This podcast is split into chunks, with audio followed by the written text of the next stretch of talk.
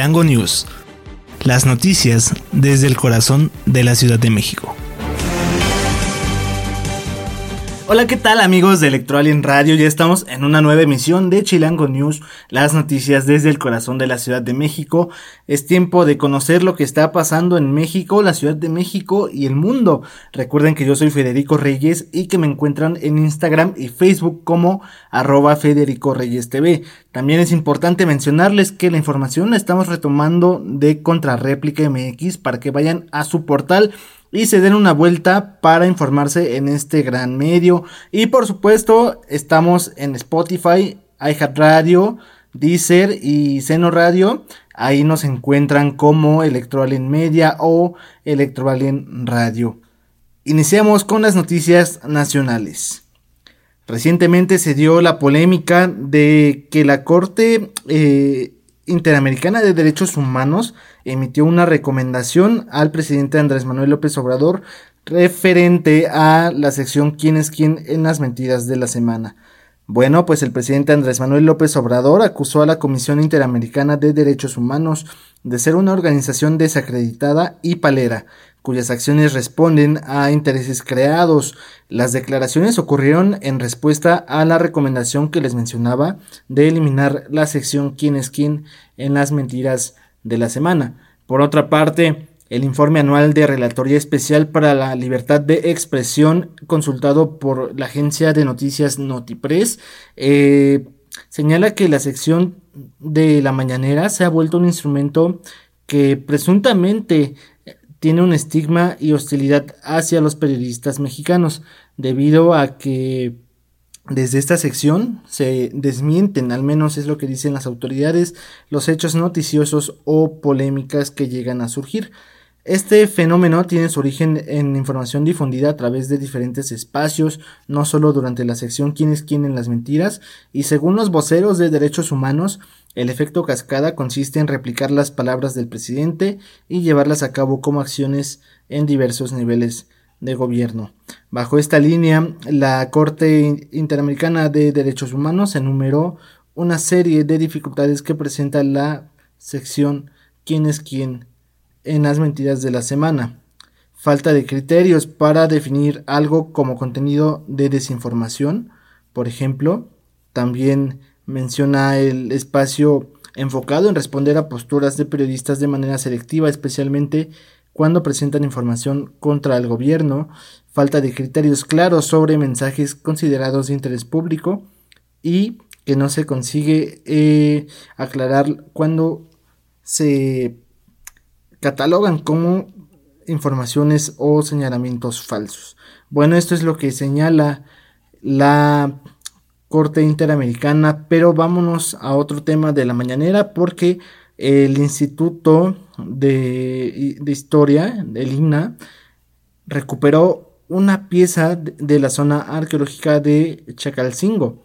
Así es como Diego Prieto, director general del INA, eh, anunció que repatriarán al monumento 9 de Chalcancingo, originario del estado de Morelos. Esta pieza arqueológica eh, es un monstruo de la Tierra, así es como se le conoce, y será entregada por la Fiscalía de Nueva York después de décadas de pedir su regreso a México. En la mañanera del 11 de mayo de 2023, Prieto informó que el regreso de la pieza se debe a la recuperación del patrimonio cultural de México que se encuentra de manera ilícita en el exterior. Así, a través de la política determinada, insistente y firme del gobierno mexicano, este monumento será entregado el próximo 19 de mayo. Finalmente, Prieto agradeció la gestión que llevó a cabo la, la, Cancillería de México y el Cónsul de México en Nueva York, porque hay que recordar que el 27 de abril el director general ya había hablado sobre la política de recuperación de piezas arqueológicas y por ello se detuvo una, subasta en la que estaba involucrada esta pieza arqueológica y en temas nacionales, pero que también repercuten al mundo, específicamente a Estados Unidos y a Venezuela. El presidente López Obrador apostó una vez más porque Estados Unidos dialogue con Venezuela y Cuba. El titular del Ejecutivo mexicano, Andrés Manuel López Obrador, consideró necesario que haya un cambio en la política exterior de Estados Unidos y arreglar controversias con Venezuela. Se requiere de una política de buena vecindad y se refirió a la política de Roosevelt, de quien propuso al gobierno de los Estados Unidos buscar arreglos con Venezuela y Cuba en todos los aspectos donde tienen diferencias, así como los países vecinos que también no llevan tan buena relación con los estadounidenses. El presidente López Obrador cuestionó cómo mantener una armonía si hay confrontación con los países vecinos. También dijo que cambiar la política de Estados Unidos en temas exteriores es necesario porque la que llevan actualmente es la misma a la que se lleva practicando, realizando desde hace 200 años y por ello no puede manejarse esta política con cargas ideológicas ni represión o bloqueos, por ejemplo, como el de Cuba y Venezuela. Se destacó la necesidad de seguir trabajando y López Obrador recalcó que el presidente Joe Biden es una persona bien intencionada, que es un amigo y que está haciendo lo que le corresponde, pero que está sometido a muchas presiones por parte del bloque conservador. Por ello es que hay que ampliar el, ayuda, el apoyo y la ayuda a los pueblos de América Latina y el Caribe.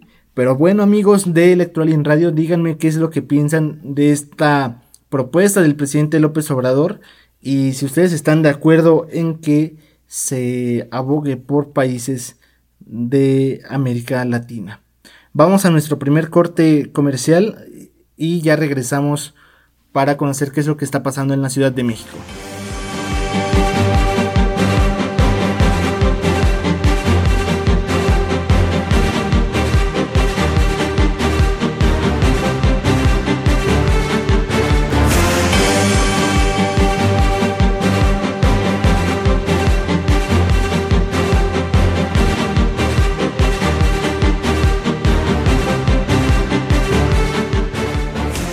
Bueno, estamos de vuelta amigos de en Radio a Chilango News. Estamos conociendo las noticias desde el corazón de la Ciudad de México. Oigan, ¿cómo pasaron la noche de ayer y la mañana de este día, de este eh, jueves 11 de mayo? Porque hubo un movimiento telúrico, se movió la Tierra. Básicamente es algo increíble porque se están mencionando información de que se trata de un sismo con epicentro de aquí de la Ciudad de México, de las alcaldías de Álvaro Obregón. Y bueno, pues ayer justamente en la noche se percibió un sismo de magnitud mayor a 2, pero aunque no es de gran magnitud como la que hemos estado presenciando con epicentros, por ejemplo, en Guerrero, en Veracruz, en Puebla, en, Tlaxcala, pues esta magnitud 2 eh, sí fue epicentro aquí en la Ciudad de México y bueno, pues esto eh, sacudió prácticamente algunas zonas, como por ejemplo las alcaldías Benito Juárez, Magdalena Contreras, Álvaro Obregón, Cuauhtémoc, Coyoacán.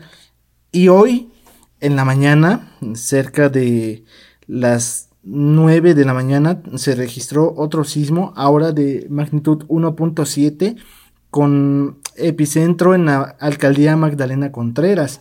El Servicio Sismológico Nacional informó que el movimiento telúrico tuvo lugar a 4 kilómetros al noroeste de la alcaldía Magdalena Contreras y con una profundidad de un kilómetro. Asimismo, se detalló que este microsismo sucedió exactamente a las 9 con 5 minutos de este día. Les repetía que ayer, 10 eh, de mayo, la alcaldía Magdalena Contreras fue también un epicentro de un sismo magnitud 3 que de acuerdo eh, con las personas que lo percibieron fue muy fuerte y también eh, en la madrugada de este jueves estuvieron eh, replicándose al menos en nueve ocasiones los sismos. Pero aquí la pregunta interesante es, ¿estos sismos apenas se están percibiendo con ayuda de la tecnología y de las alertas que contamos en la Ciudad de México? ¿O cuál es el fenómeno? ¿Por qué hasta apenas se está dando la información? Y de hecho, bueno, pues cuestionar un poquito a las autoridades porque volvió a temblar el día de hoy a las 9 de la mañana y todavía no teníamos información exacta del sismo de ayer en la noche 10 de mayo. Entonces, ¿estamos preparados realmente para una emergencia o solamente nuestros planes son para para sismos que vengan de otros estados? Porque sí tenemos eh, algunos segundos para tenemos algunos segundos para justamente evacuar los edificios, que es en lo que llega el movimiento telúrico hasta acá, hasta la Ciudad de México, por ejemplo en Guerrero, ¿no? Que son los, los eventos que se ensayan o que se tienen previstos. Pero ¿qué pasa cuando en sismos aquí en la Ciudad de México? Me parece que no estamos preparados porque no sabríamos realmente qué hacer. Ni siquiera sabemos si las estructuras en, en las que estamos viviendo están adecuadas para los sismos con epicentro aquí en la Ciudad de México. Entonces, este es el llamado que se hace también en redes sociales para las autoridades.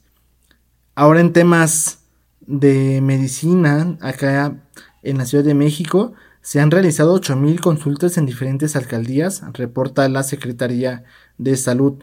Y es que, pues, se da la cifra de 8.471 cita médica, citas médicas y de odontología, suman en conjunto en más de 166 colonias de la Ciudad de México con el programa Bienestar en tu colonia, escribió a través de la red social este, esta dependencia de salud.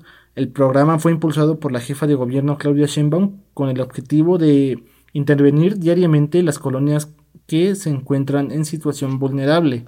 Además de su numerosidad en las colonias de la Ciudad de México, una gran parte de los colonos no están afiliados a algún programa de beneficio de salud y por ello el programa Bienestar en tu colonia participa en diferentes eh, secretarías, diferentes áreas como la de inclusión y bienestar social, trabajo, salud y bueno, con el objetivo de ayudar a la población.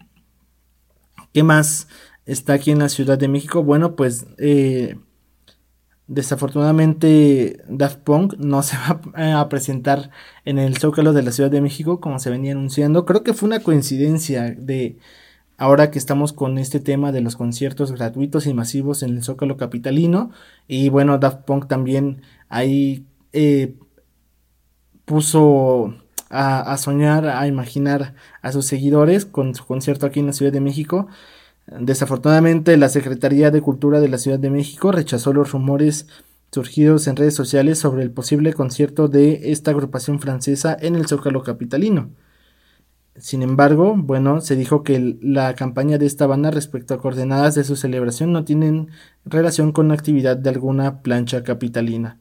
La semana pasada la cuenta de Spotify de este dúo de música electrónica publicó la fecha de este jueves 11 de mayo junto a una serie de coordenadas de diversas ciudades del mundo como parte de la celebración por el décimo aniversario de su eh, álbum.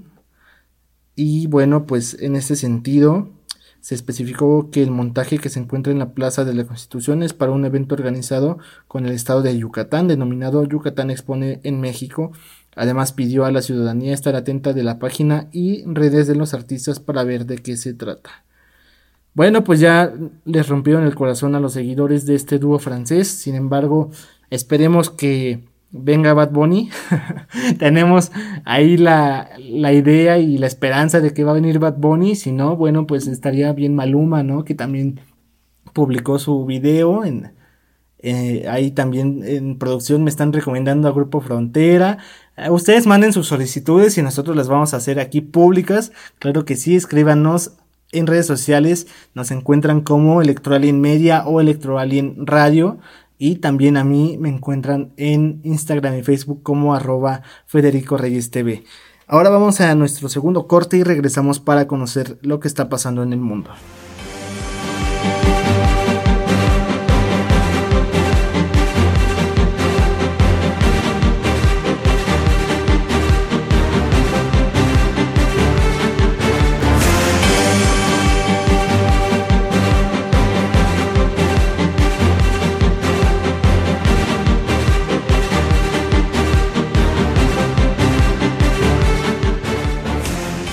Estamos de vuelta amigos de Chilango News a esta nueva emisión de Electroalien Radio. Ya conocimos lo que pasa en México, en la Ciudad de México, la capital del país, y ahora nos vamos al mundo. Mm, vamos a tocar un tema que es inevitable y es la guerra entre Rusia y Ucrania. Y bueno, este país de Ucrania afirma que necesita más tiempo para lanzar una contraofensiva para Rusia. El presidente ucraniano Volodymyr Zelensky admitió que su ejército necesita más tiempo para lanzar una contraofensiva de gran alcance contra las fuerzas de ocupación rusas. Esta controversia es difundida por la BBC y bueno, Ucrania prepara desde hace meses una operación de gran envergadura para recuperar territorios con la línea de frente estancada en el este del país, sobre todo alrededor de la ciudad de Bakhmut, y bueno, el ejército ucraniano ha entrenado con un nuevo contingente de fuerzas y almacenado nuevas municiones y equipos suministrados por las potencias occidentales, según analistas que básicamente dicen occidentales, pero nos referimos a Estados Unidos, ¿no? No se dejen engañar, no es un grupo de países, es Estados Unidos. Y bueno, con ello eh, Zelensky dijo que se puede seguir adelante y tener éxito, pero que eh, se perdería mucha gente. Por ello dijo que hay que esperar para planear bien una estrategia. Además, eh, se espera que en Kiev haya una operación de reconquista y en las regiones del este, así como en Gerson y Zaporilla en el sur de Ucrania. Sin embargo, el Reino Unido anunció que suministrará a Ucrania misiles de crucero con un radio de acción de más de 250 kilómetros convirtiéndose en el primer país en entregar a Kiev una artillería de largo alcance. Hasta ahora las potencias occidentales se negaban a suministrar este tipo de armas que permitirían a Ucrania bombardear el interior del territorio ruso, ruso por miedo a una escalada del conflicto. Pero bueno, pues lo que siempre hemos criticado aquí en Chilango News, eh, les dan, o sea, se están peleando Rusia y Ucrania. Ahora ya vemos que está interviniendo en Reino Unido, ya les está dando juguetes pero pues de igual forma ni lo ayudan de buena forma, o sea, solamente lo, lo que están haciendo a mi punto de vista es incrementar el conflicto, no le están poniendo una solución, están alargando la guerra y generando más muertes, ¿no? Em, pero bueno, es algo que, que, no comparto esta idea. Ahora en Palestina eh, fallecieron 26 personas en el tercer día de ataques entre Israel y Gaza. Israel y los grupos armados de la franja de Gaza volvieron a intercambiar fuego este jueves en el tercer día de una escalada que ya ha costado la vida a 26 palestinos, entre ellos varios niños. Esta violencia es la más importante entre Gaza e Israel desde agosto del 2022, que comenzó este martes con ataques israelíes contra la organización eh, Jihad Islámica, considerada como terrorista por el gobierno de Israel, la Unión Europea y los Estados Unidos. Vean si se dan cuenta quiénes están involucrados otra vez, la Unión Europea y Estados Unidos. Estados Unidos ya ha estado en todos los conflictos en Afganistán, en la llamada primavera árabe, donde derrocaron a países, en países árabes y de África derrocaron a sus líderes de mando militar y generaron rebeliones, ¿no? Como vemos siempre está Estados Unidos ahí metiendo la violencia entre los países y bueno, pues ya vemos, hay que recordar eh, lo que pasó recientemente hace un mes que también amenazaron a México, ¿no? Con eh, considerar al grupo organizado como terroristas y con esto pues invadirnos prácticamente de forma militar. Bueno, pues habrá que recurrir a las instancias internacionales eh, aparentemente acreditadas como la ONU, que pues prácticamente la ONU está con sede en Estados Unidos, Estados Unidos le da parte de su presupuesto y desde ahí pues ya estamos limitados, ¿no?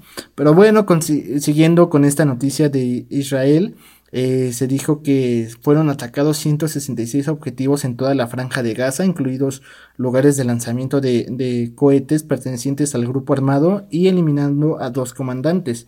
Yihad Islámica indicó por su parte que habían disparado más cohetes contra Israel desde que el ejército israelí eh, dijo que las sirenas de advertencia sonaban a intervalos regulares en localidades de la franja de Gaza. Desde el lanzamiento de los primeros cohetes del miércoles, 547 de estos proyectiles han sido lanzados hacia el territorio de Israel, de los cuales 175 fueron interceptados por el sistema de defensa antiaérea según el ejército. En tanto, los servicios de rescate de Israel no informaron sobre víctimas y bueno, la franja de Gaza, controlada por el grupo islamista Hamas, eh, el Ministerio de Sanidad anunció la muerte de 26 personas, entre ellos niños, así como 84 heridos desde el martes. Esto es en los temas de violencia que lamentablemente se han estado viviendo. Pero bueno, esperemos que en algún momento la ONU logre la independencia de la cual se proclama, ¿no? Y con la cual fue creada. Pero por lo pronto, pues nos despedimos con estas tristes noticias de guerra en el mundo.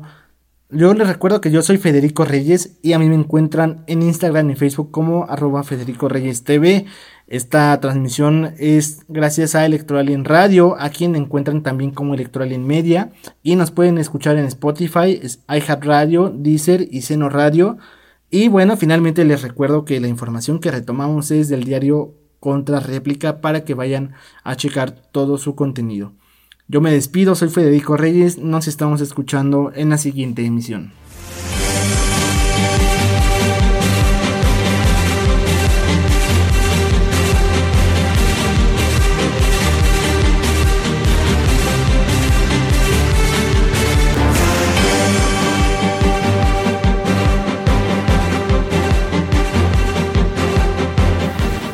Chilango News las noticias desde el corazón de la Ciudad de México.